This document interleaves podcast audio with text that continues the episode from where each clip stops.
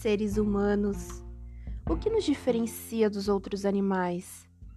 Arte, poesia, matemática. São as partes que compõem o nosso ser e nos tornam humanos? Será que a consciência de que vamos morrer um dia é o que torna tudo tão precioso? Eu sou o Projeto Sofia e este é um Soficast para a reflexão.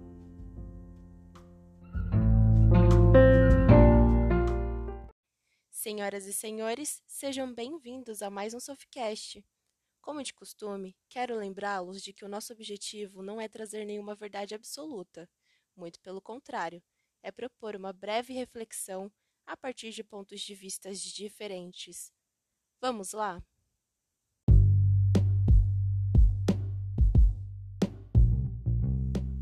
que é a liberdade e o que é o livre-arbítrio? São palavras diferentes para a mesma coisa ou são conceitos diversos? Caro ouvinte, alguma vez você já se questionou sobre o que significa ser livre ou sobre o que implica ter livre-arbítrio?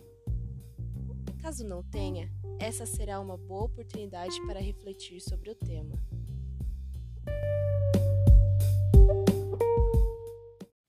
Gosto muito da mitologia. Os mitos são formas que a humanidade encontrou de representar o que não compreendia sobre a natureza, sobre os fenômenos e sobre si.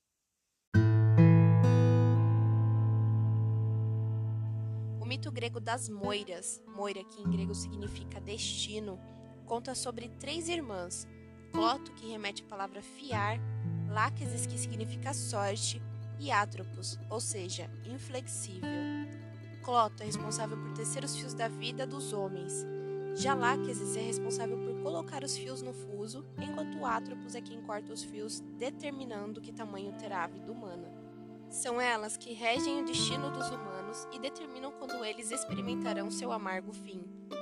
Esse mito nos traz a ideia de que não temos liberdade sobre o nosso destino e não temos livre arbítrio para fazermos escolhas, já que tudo está pré-estabelecido pela sorte, pois afinal, é ela quem coloca os fios para serem tecidos. Essa visão é diferente da que propõe, por exemplo, o escritor do século XIX e começo do XX, William Henley, em seu poema Invictus, nos versos: Eu sou dono e senhor do meu destino, eu sou o comandante de minha alma. Fica claro que para Henley somos nós que seguramos o timão de nossas próprias vidas e que guiamos a embarcação de nosso destino. Mas afinal de contas, como definir liberdade e livre arbítrio.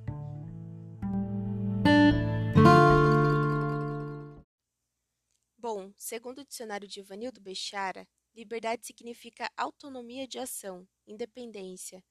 Já livre-arbítrio é definido como sendo a capacidade de tomar decisões segundo a própria vontade. Autonomia de ação, tomar decisões a partir da própria vontade.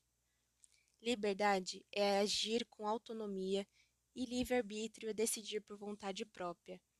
A princípio, podem parecer termos iguais, mas se analisarmos com mais minúcia, notaremos diferenças. Pois bem, liberdade é autonomia e essa implica ser independente, ou seja, não depender de algo ou alguém para agir. Já o livre-arbítrio é ligado às vontades pessoais e nas decisões que são tomadas a partir delas.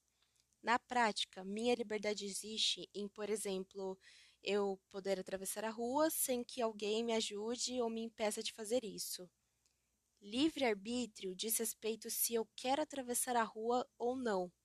Em ambos os casos, podemos notar que há um processo de tomada de decisão.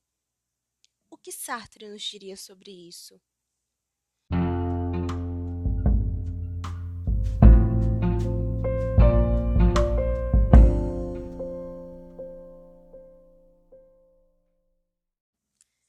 Vamos partir do ponto de vista que liberdade implica poder fazer escolhas e livre-arbítrio como a capacidade de decidir se tais escolhas são de sua vontade realizar ou não. Agora imaginemos o seguinte cenário: você tem que fazer escolhas diariamente, pois não tem quem as faça por você. Depois de um tempo, você começa a se sentir cansado e angustiado, mas não sabe por quê. Sartre nos traz que a pós-modernidade abriu ao ser humano uma porta com infinitas possibilidades. Dessa forma, a origem de suas angústias vem das escolhas que precisa fazer. Escolher demanda energia, pois envolve uma série de processos cognitivos. Por isso, Sartre concebe a liberdade como condenação. É muito interessante essa ideia que Sartre nos traz da liberdade. Ela, inclusive, pode justificar nossa pretensão insana por líderes que tomam decisões por si sem usar a democracia e abusam da autoridade. Escolher é um processo difícil e angustiante. Portanto, se temos quem o faça por nós, é muito melhor. Mas será que isso não, não nos torna escravos? Ora, é essa. Afinal, não estamos terceirizando a nossa liberdade de escolha e o nosso livre-arbítrio? Fica a reflexão.